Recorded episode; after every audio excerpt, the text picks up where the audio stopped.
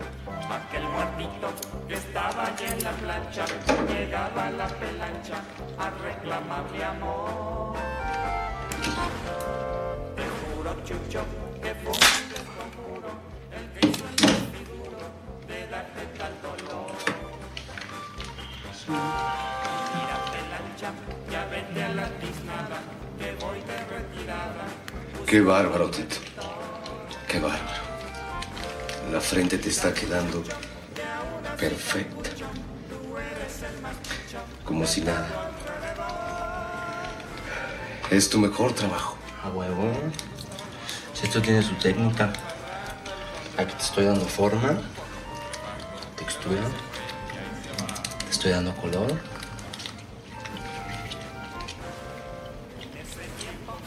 Hay que ser un pinche artista. Sí. Pero no te esmeres mucho con este porque lo vamos a cremar. ¿Qué? Quemar? Me hubieras dicho antes, y no lo pacho tan bonito al pendejo. Dios lo tenga en su gloria. No, si parece que aquí nadie respeta mi trabajo. ¿Por qué no me avisan? ¿Tú? ¿Tú? ¿Por qué no me avisas? ¿Eh? ¿La viuda cambió de opinión? Parece que el tipo no tenía nada listo. Ni nicho, ni, ni fosa, ni nada. Todos son iguales. Eternos los cabrones. Bienvenidos al podcast No se hable de México en el Mundial. A lo mejor tendríamos que cambiarlo, Sila, para que diga no se hable de cine, pero estamos en el tercer eh, episodio de la entrega sobre cine mexicano. Y en esta ocasión nos toca hablar sobre el llamado nuevo cine mexicano. Hemos hecho en las entregas anteriores un, un conteo acerca de la época del cine de oro, años 40, 50. Después hicimos un breve conteo sobre los años 70 y ahora nos vamos a acercar a los años 90 sin dejar de lado lo que pasó en esos años 80, en los que, digo, como antecedente, pues tenemos el asunto de que la hermana de el presidente Jolopo José López Portillo, Margarita López Portillo, toma las riendas de la Secretaría de Cultura y comienza a hacer un desmadre con el IMCINE. Un desmadre que llega a dar como resultado las películas de ficheras y pues de plano el acabose para el cine, ¿no? Si el cine tuvo brillo, esplendor, se lo llevó la chingada cuando apareció esta señora con su nepotismo, eh, producto del nepotismo más bien de su hermano, y pues destruyó la industria, ¿no? De hecho, incluso las películas de, ciertos circuitos eh, un poco más restringidos también, ¿no? Son, son malas, malas, mal hechas. Pero ¿cómo ves, si la antes de que entremos directamente al nuevo cine mexicano, el cine de ficheras? Pues, este, ya un poco eh, como complementando esa situación, es curioso porque esta, esta mujer decía que tomaba las riendas para hacer un cine de calidad, producciones de calidad, porque estaban invadiendo las salas mal, mal cine, ¿no? Pero podemos ver y constatar que pues de nada sirvió, ¿no? Y que a final de cuentas simplemente pues, metió ahí por, por cuestiones monetarias y para tener poder, porque pues el mexicano, cierto sector del mexicano necesita poder para sentirse bien. Pero no solamente es un antecedente de la debacle, antes de pasar a lo que es este, el cine de ficheras o el western churro que se hacía en esa época. Este, Televisa crea su, su, su productora de cine, Televicine, ¿no? que ahora conocemos como Videocine, también hay un acontecimiento que marca como este, un, momento negro en el, en el cine, sobre todo en el cine que se había hecho en estos carretes que se guardaban en la cineteca, que casualmente se quemó el 24 de marzo del 82. Algunos dicen, o esta parte de la, este, la historia o lo que eh, las razones aparentes por las cuales se quemó es que dentro de la cineteca se encontraban muchos, muchos fotografías, este, eh, este, grabaciones de lo que había pasado en el 68 y había que desaparecer. Incluso, pues Fernando del Mora, que era director de la cineteca, es mencionado y señalado por tener una mala administración y ser uno de los que provocaron o permitieron el incendio de la Cineteca. Este, y que se perdieron, insisto, muchos, muchos, muchos, muchos este, películas y datos y demás situaciones o cosas cinematográficas en ese momento. Y sí, el cine de ficheras, el Caballo Rojas, este, los desnudos, ¿no? Este, que amaritaban o estaban bien estipulados y eran desnudos, desnudos artísticos y eran parte importante del guion, ¿no? ¿Cuántos de nosotros este, no veíamos en nuestra niñez, adolescencia, ese tipo de películas por morbo, no por la historia, simplemente para ver a estas mujeres en paños menores? O si teníamos suerte, de repente poder ver este, algún pezón por ahí perdido o pues este, imaginarnos esta área porque pasaban en la televisión muchas de esas películas, curiosamente, este, para poder imaginarnos o poder captar ese momento. No sé si tú te este, veías ese tipo de cine, poeta. Pues es que curiosamente mi, entrada al cine como, como de sala, ¿no? Como, como de espectáculo fue en los años 80. Entonces, eh, fui asiduo al cine gracias a mi abuelo, que particularmente pues veía cine de ficheras, ¿no? Entonces veíamos ahí a las encueratrices, pero sí, sí debo decir que, que desde luego despertó en mí una especie como de, de atención hacia los asuntos sexuales pues muy temprano, ¿no? De hecho, mi mamá, por ejemplo, me reprendía un poquito de que fuera al cine a ver eso, porque me llevaban, digo, yo tampoco pedía ir, ya luego le agarraba ahí el gusto, pero el asunto era, pues ese era el atractivo y además, ¿no? Como la contradicción, mujeres exuberantes, voluptuosas, bellísimas, con hombres, pues francamente estúpidos, ¿no? Chistosos, era lo único, por ahí Polo Polo hizo algunas películas, ni más ni menos que con Olivia Collins, ¿no? Entonces, pues sí era un asunto muy extraño y creo que muy aspiracional, es decir, se presentaba en estas películas al mexicano Chaparro Moreno, pero chistoso, dicharachero, el Alfonso Sayas por ahí también, que tiene poco que murió, y era capaz de, de a través de su picardía conquistar a la mujer más guapa, ¿no? Angélica Chaín por ahí estaba, Lina Santos. Entonces, pues sí es, sí es un asunto deplorable que sin embargo tenía éxito, es decir, la gente iba a ver este cine. Eh, los hombres sobre todo, pues iban a ver a las, como ya dije, encueratrices. Entonces, se explota durante una parte de los 80 y creo que la gente termina ya fastidiada. Aún así, hay ciertas películas que en esos años se realizan, que sería Frida, Naturaleza Viva, que comentaste alguna vez por ahí, y que yo vi en la televisión y creo que es una de las primeras películas que me, me dio una idea de que una historia se puede contar de manera distinta y otra que también pasaban por ahí por televisión, de Carlos Enrique Taboada, maestro de, de, la cinematografía del terror en México. Digo, tiene pocas películas, pero es bueno, bueno. Su película Veneno para las Hadas es peliculón, todo, todo turbio, todo extraño. Eh, sí, sí da, sí da miedo, pero pues no más, eh, le busqué y no encontré eh, pues otras películas. No sé tú si recuerdes puntualmente, digo, antes de entrar a Rojo Amanecer, que es, me parece como la que inicia con este con este asunto del nuevo cine mexicano. Este, no sé si quieras ahí comentar algún recuerdo que tengas de alguna vedette, les llamaba, ¿no? Las vedettes del cine.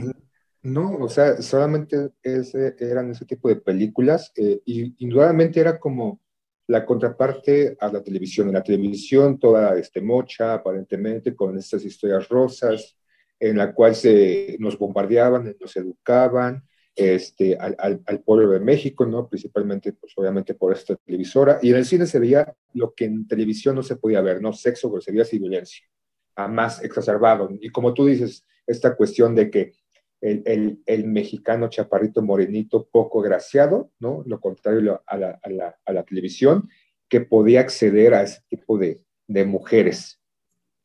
Y que por ahí olvidamos un poquito, creo que ya lo habías mencionado al principio cuando hiciste la introducción, pero el cine de los hermanos Almada, ¿no? O los hermanos Almohada, como les decimos de cariño. Sí, no mames, un chingo. Aparte un chingo, de, o sea, si podemos ver esa época, hay un buen, un buen de películas, hacían un chingo de películas, puros churros, pero era, había una producción muy mala, encabezado de, de este western, ¿no? Chapa, este, de los hermanos Almohada que nos ponían a cada rato en la televisión, ¿no? Y era lo que podía ver. Y, y no solamente eso, había, empezaba a declinar la exhibición en las salas de México y la preponderancia del cine de Estados Unidos, ¿no? Con Rambo, Rocky, este, Indiana Jones, que era lo que empezaba a predominar en, en las salas. Entonces, ahí se veía ya cómo iba poco a poco el acabose en la sala, sobre todo porque los exhibicionistas decían, ¿por qué voy a exhibir esta película versus esta otra película estadounidense donde pues la gente va a ir a verla, ¿no? Entonces, pese a que se hacían muchas películas y tenían éxito, en las salas cinematográficas iba hacia abajo la exhibición de películas mexicanas, de los nombres las marquesinas. Y que por ahí también el asunto del narcotráfico, ¿no? Creciente en México, un tanto como agazapado, porque al, final pues lo veíamos en las películas de estos cuates, ¿no? Y se trataba de eso, de narcotraficantes y de narcotraficantes que después regresaron al cine mexicano, ¿no? Pero ya con una realidad pues bastante brutal y ya descarada. Entonces, en este sentido, pues creo que, que los hermanos Almada terminaron por darle al traste deja que pase la, el pinche gas, pinche gas que se roba. No, nada más tocan y luego pido así que me den 250 pesos, se me acaba bien rápido, pero bueno, lo editaré eso. El asunto es que, bueno, llegamos a una película de 1990 que se llama Rojo Amanecer de Jorge Fons. Cuenta Héctor Bonilla que pues a él él recibió este guion, le dio un poco de miedo el asunto de la filmación y que fue una película que se, que se, fue una película que se grabó a escondidas. Definitivamente un, un hito dentro de la cinematografía mexicana por el tema, por la manera de abordar el tema y sobre todo por, por la anécdota de la filmación, ¿no? Jorge Fons, pues organiza un equipo, pero comienzan unas grabaciones con dinero de, Héctor Bonilla que se van dando poquito a poco y que pues dicen se les acaba el dinero.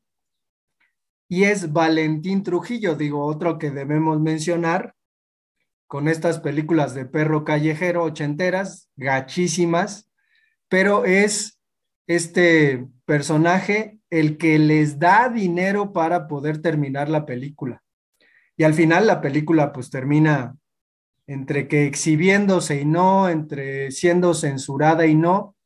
Pero ¿cómo ves? No, no sé si nos la pusieron en el CCH, Sila. Creo que sí, ¿eh?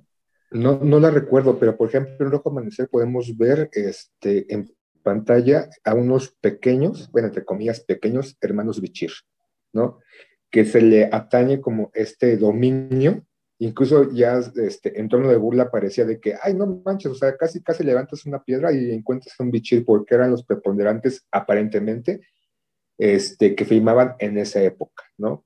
este, parte del, cine mexicano en esa época es de que, este, ya nada más para eh, aclarar unos antecedentes, ¿no? Empieza la crisis de, ¿cómo se llama? El, el, error de diciembre, la devaluación del peso mexicano, que influye mucho el cinema, la cinematografía mexicana, el telecán, todos esos elementos.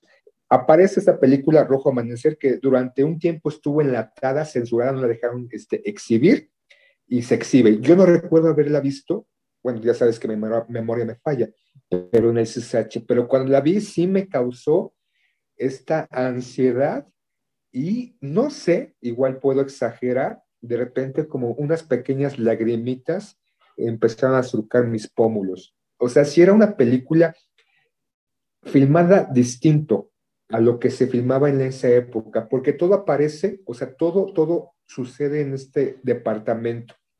Y la, y la situación emocional o ansiedad se da por lo que no se ve por la actuación de los actores, por estos elementos de sonido que aparecen como la gresca fuera del departamento. Somos, nos, nos, nos pasan, somos como parte de esta familia de que está en este departamento viendo esta película y todo lo que suceda afuera, que no se pasa absolutamente nada. Incluso hay escenas que fueron censuradas dentro de la película para poder ser exhibidas. Entonces creo que esa aparente, esa aparente censura eh, creo, a mi, a mi ver, eh, eh, influye o hace que esta película sea más poderosa y como que sí marca esta, este inicio del, del, del, nuevo cine mexicano, porque a mí sí me desesperó pese a que no veíamos lo que sucedía afuera, o sea, esas escenas vertiginosas, nos imaginamos a los soldados, nos imaginamos los gritos de los estudiantes, nos imaginamos este, el correr, nos imaginamos un chingo de cosas, porque no veíamos, éramos parte de esa familia que estaba agazapada en el departamento y que no sabía lo que estaba sucediendo afuera. Sí, una película completamente claustrofóbica, ¿no? Pero también, y sí, estoy seguro que la vimos en el CCH, Sila eh, nos la proyectó, creo que Alejandra Ugalde, pero el asunto es que también por aquel entonces vimos este documental de El Grito, ¿no? Que algunos estudiantes de, me parece que del CCC fueron los que, los que filmaron, los que guardaron y, y al final pues es una película documental que se conoce sobre el movimiento.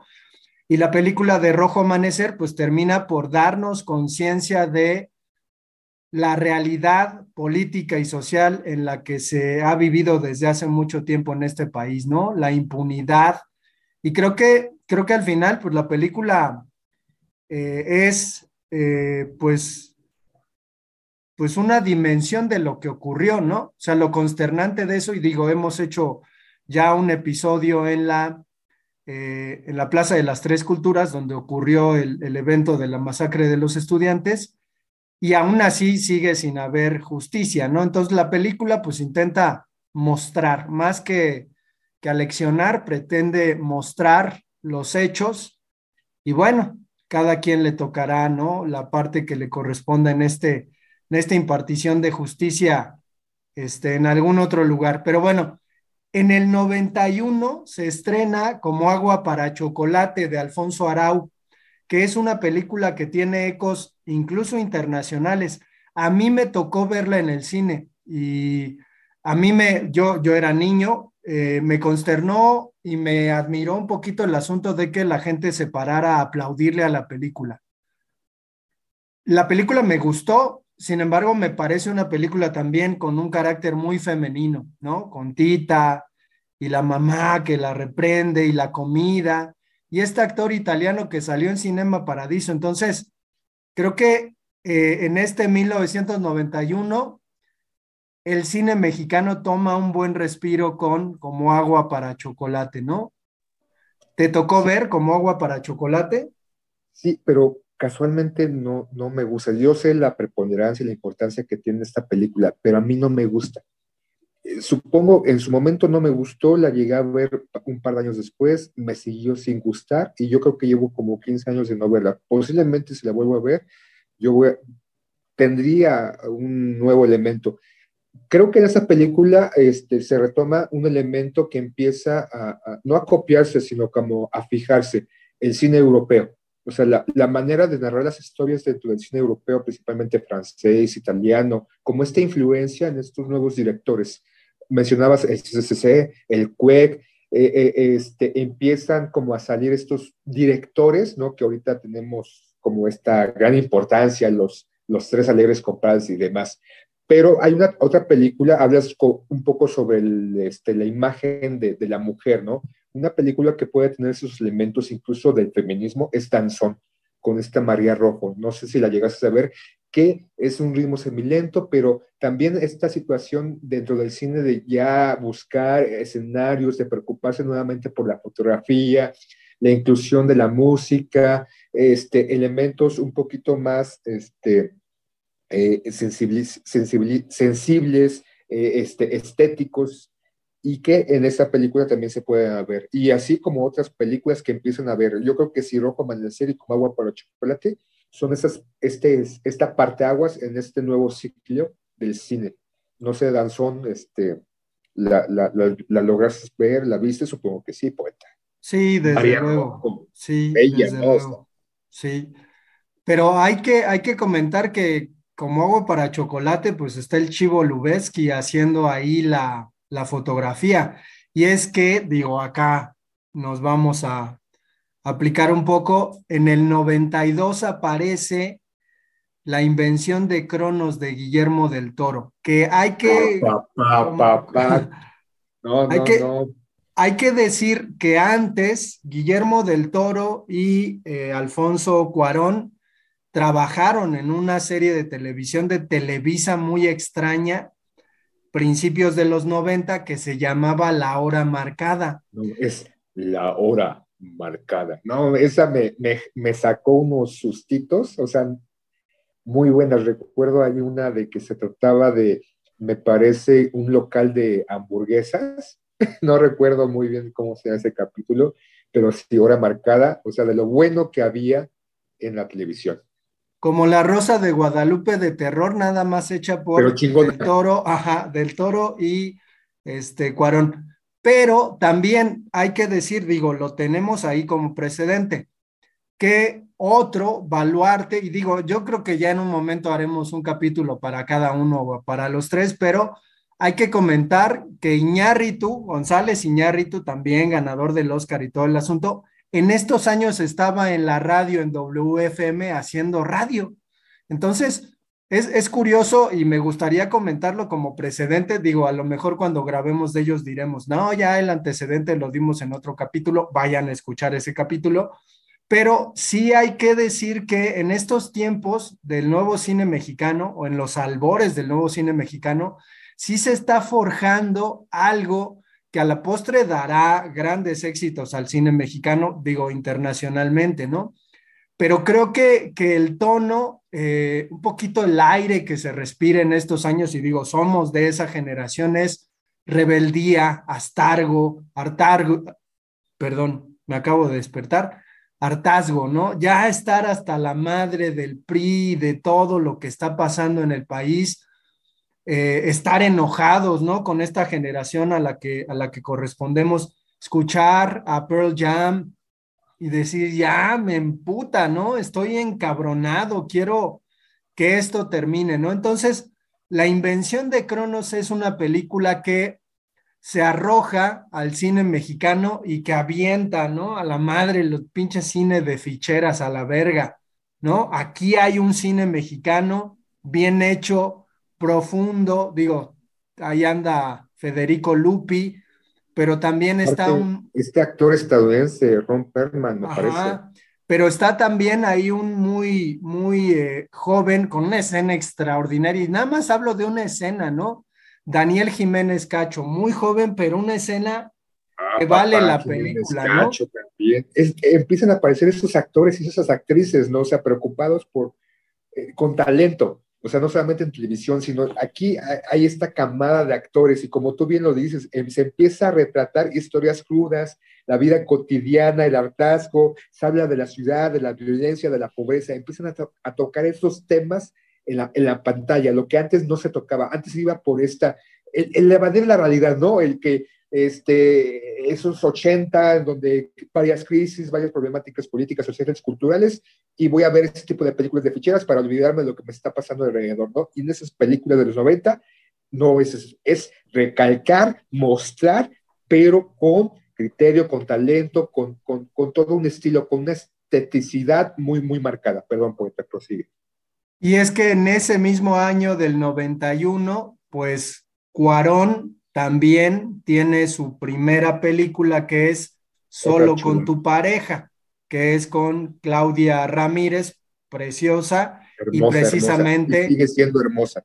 Daniel Jiménez Cacho, ¿no? Que nos, nos, presentan dinámicas completamente distintas de filmación, ¿no? Con un dinamismo que pues es eh, exorbitante para el tiempo, ¿no? Digo, qué, qué honor pertenecer a esta generación en donde, pues hay que decirlo, en la música también, ¿no? Comienza Café Tacuba con su, con su re, por ejemplo, que es, que es eh, generacional, ¿no? Marca un ritmo de una generación, la maldita vecindad, eh, cantando sus canciones de la Ciudad de México. Entonces, creo que ya ahí hay de plano ya el impulso de decir, ya hay un nuevo cine mexicano, ¿no?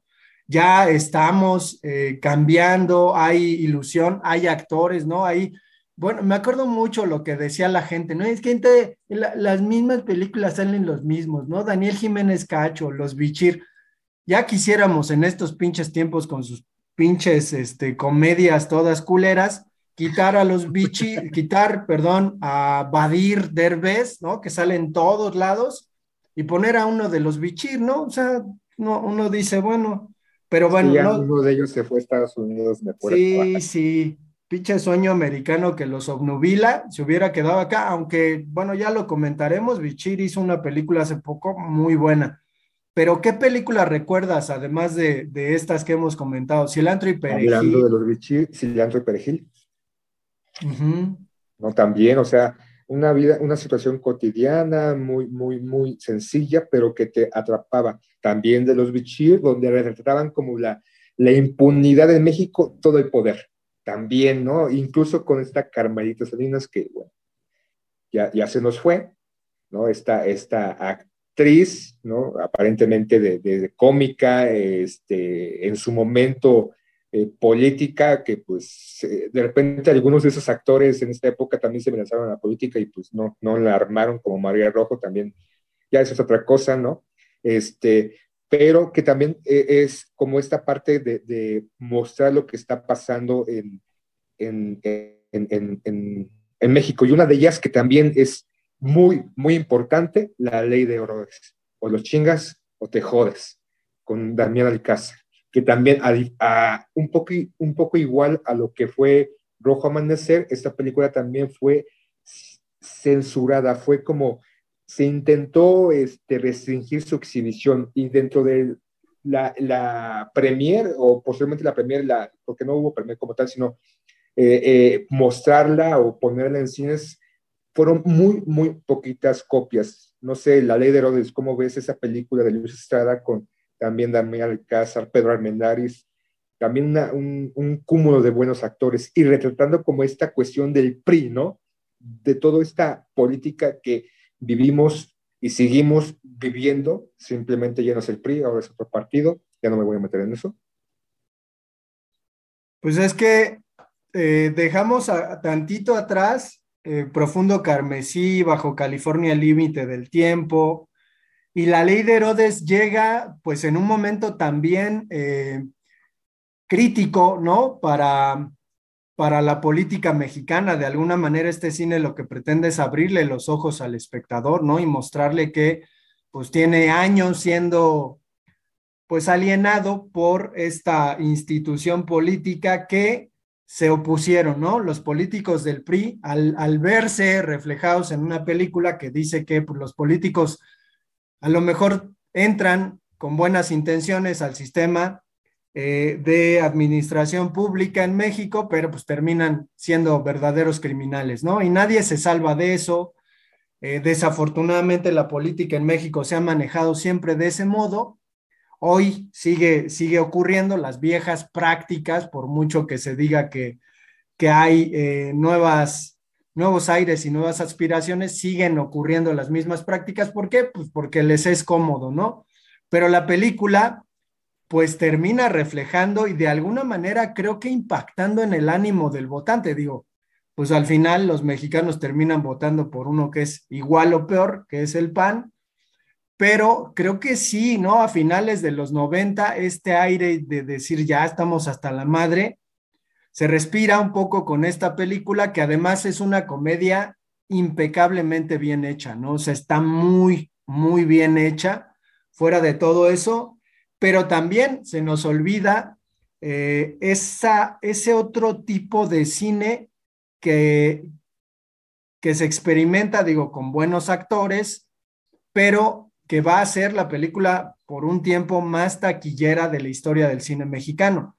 Me refiero a Sexo, Pudor y Lágrimas, que Antonio Serrano, el director, viene del teatro, ¿no? Hay que decir, digo, no sé, ojalá que un día hablaremos del teatro mexicano, que también es un rollo ahí, pero Antonio Serrano viene del teatro, entonces es un tipo que, tiene pues unas estructuras distintas, hace una adaptación de una obra suya al cine y resulta un boom, ¿no? Además tienen ahí a, asunto, ¿no? Este, Damián Bichir, eh, Cecilia Suárez, la, no me acuerdo de esta actriz, güey, ¿cómo se llama? Susana Zabaleta, que era una preciosidad y por ahí un tal Salinas, ¿no? Un actor de Televisa, ¿no? Que lo, lo meten pues para, para el jale, pero la película pues, resulta muy bien recibida porque además de todo,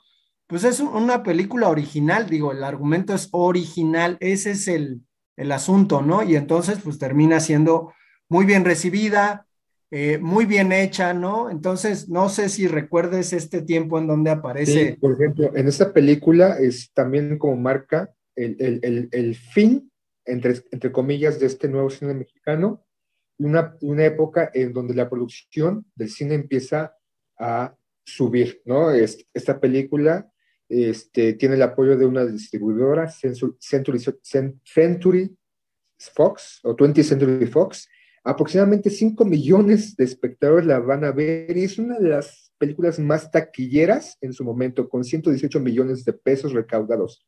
O sea, esta película se marca como que el, cine puede ser comercial, ¿no? Claro, ya después pues este, hay otras cosas ahí posteriores en los próximos años que ya en su momento hablaremos, pero sí, no sé si te acuerdas, el, el era un osito el que tenía este Damián Bichir, este, ¿cómo se llama? Un oso rojito o un muñeco rojo, ¿no, recuerdas cómo se llamaba? No me acuerdo cómo se llamaba, sí, sí, sí. Lo que al final de la escena, o, sea, no, spoiler, este, eh, se, va a meter como al este, ascensor, eh, el ascensor no está en funcionamiento, les deja este muñequito, ¿no? a sus amigos y se va, se lanza. Y aparte también eh, la musicalización. Yo, a algunos les gustará, a otros no les gustará este, este músico. Es este, ay, se me fue, ¿recuerdan cómo se llama? Alex Intec. Alex Intec con su, o sea, también aquí empieza la música, ¿no? Ya después, este, a últimas fechas, Alex Intec hace unas cosas como porque, o nuevamente para estar en la pantalla, ¿no? Súbete al aburrido, sus pinches TikToks, pero bueno. Entonces, esta película sí es como reúne muchos elementos, ¿no? Que pueden o pudieran, uno pudiera pensar que el cine ya está vivo nuevamente.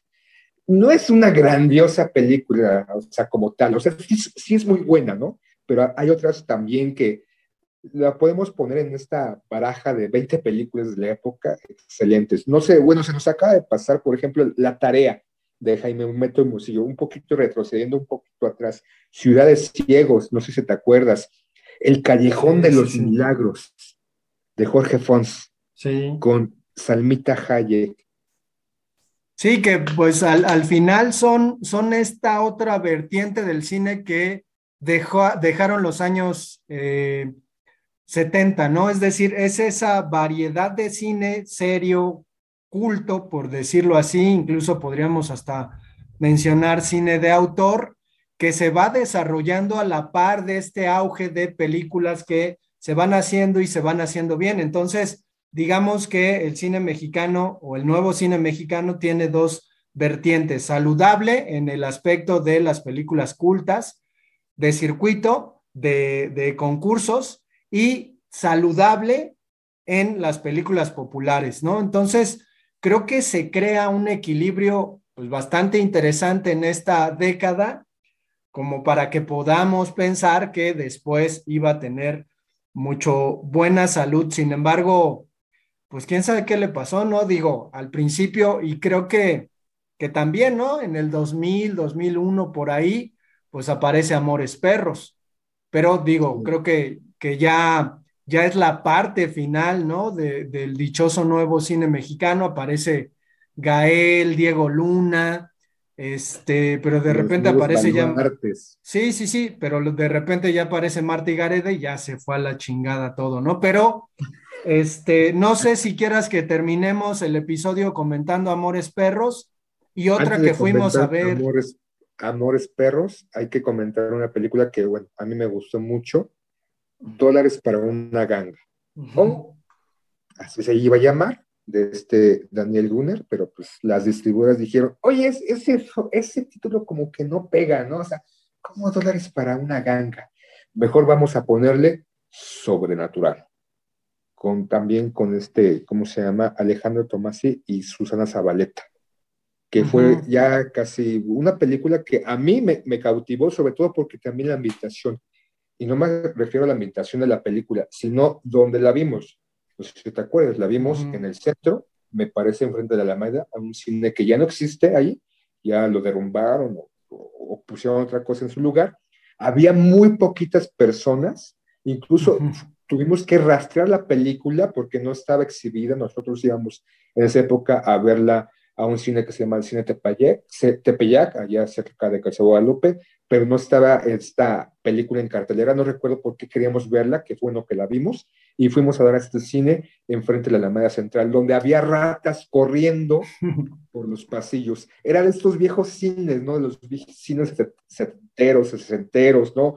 Estos cines grandes, pero que ya no había, ya poco a poco empezaron a desaparecer, y vimos esa película, ¿no? Entonces, a lo que me refiero a la ambientación es porque era una sala casi sola, con unos cuatro o cinco personajes por ahí, y estas ratas deambulando entre los corredores, entre los pasillos. Sí, yo creo que, que comenzamos el otro capítulo, pues comentando este, Amores Perros y esa película que fuimos a ver juntos de Cuarón, ¿cómo se llama? Que Molotov cantaba la canción de Sandwich, Sandwich de cuates, bla, bla, bla, bla, bla, bla, con Maribel Verdú, Diego Luna ah, y Gael este, García. Y tu mamá también. Y tu mamá también, ¿no? Digo, vamos a comenzar el siguiente episodio comentando esa, pero creo que podríamos concluir este episodio con un hecho que acabas de, de decir con respecto a la privatización de la industria mexicana del cine y de pues los cines siendo administrados por el Estado, ¿no? De pronto en los años 80, pues hay un declive, ¿no? Con todas estas películas de ficheras, eh, estas eh, exhibiciones, ¿no? De permanencia voluntaria, por ejemplo, que nos tocó de niños y, y todavía en un momento, pero pues sí hay que decir, ¿no? Que cierta intromisión de la política mexicana, sobre todo particularmente de este de este vampiro, ¿no? De la política ficción, dice él, Carlos Salinas de Gortari, que llegó a privatizar todo, ¿no?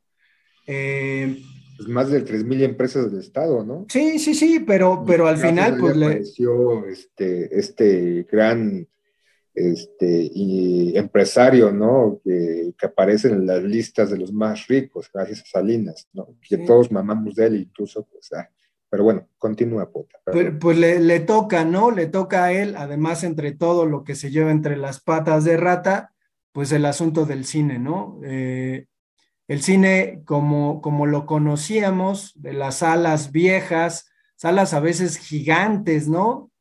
Eh, en donde había una experiencia distinta a la que tenemos hoy en día con las cadenas. Eran como las IMAX de ahora.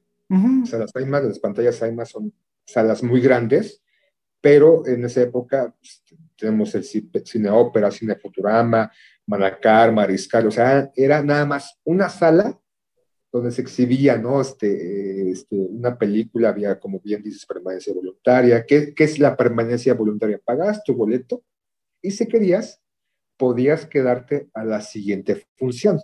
Eso se perdió más o menos en el noventa y tantos, porque pues ya no.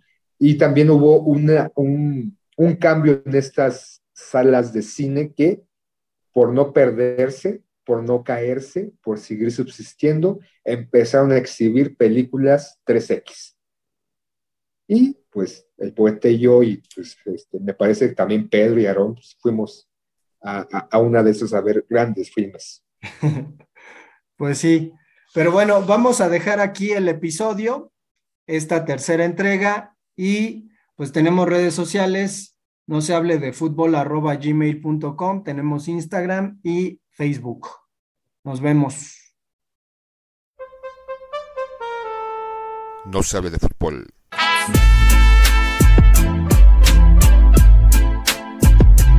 No, no se, hable se, hable de, de fútbol. fútbol.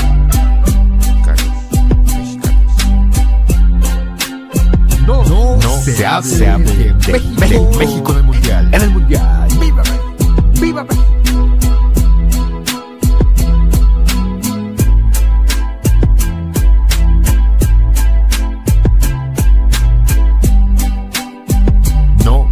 Se hable de México en el Mundial.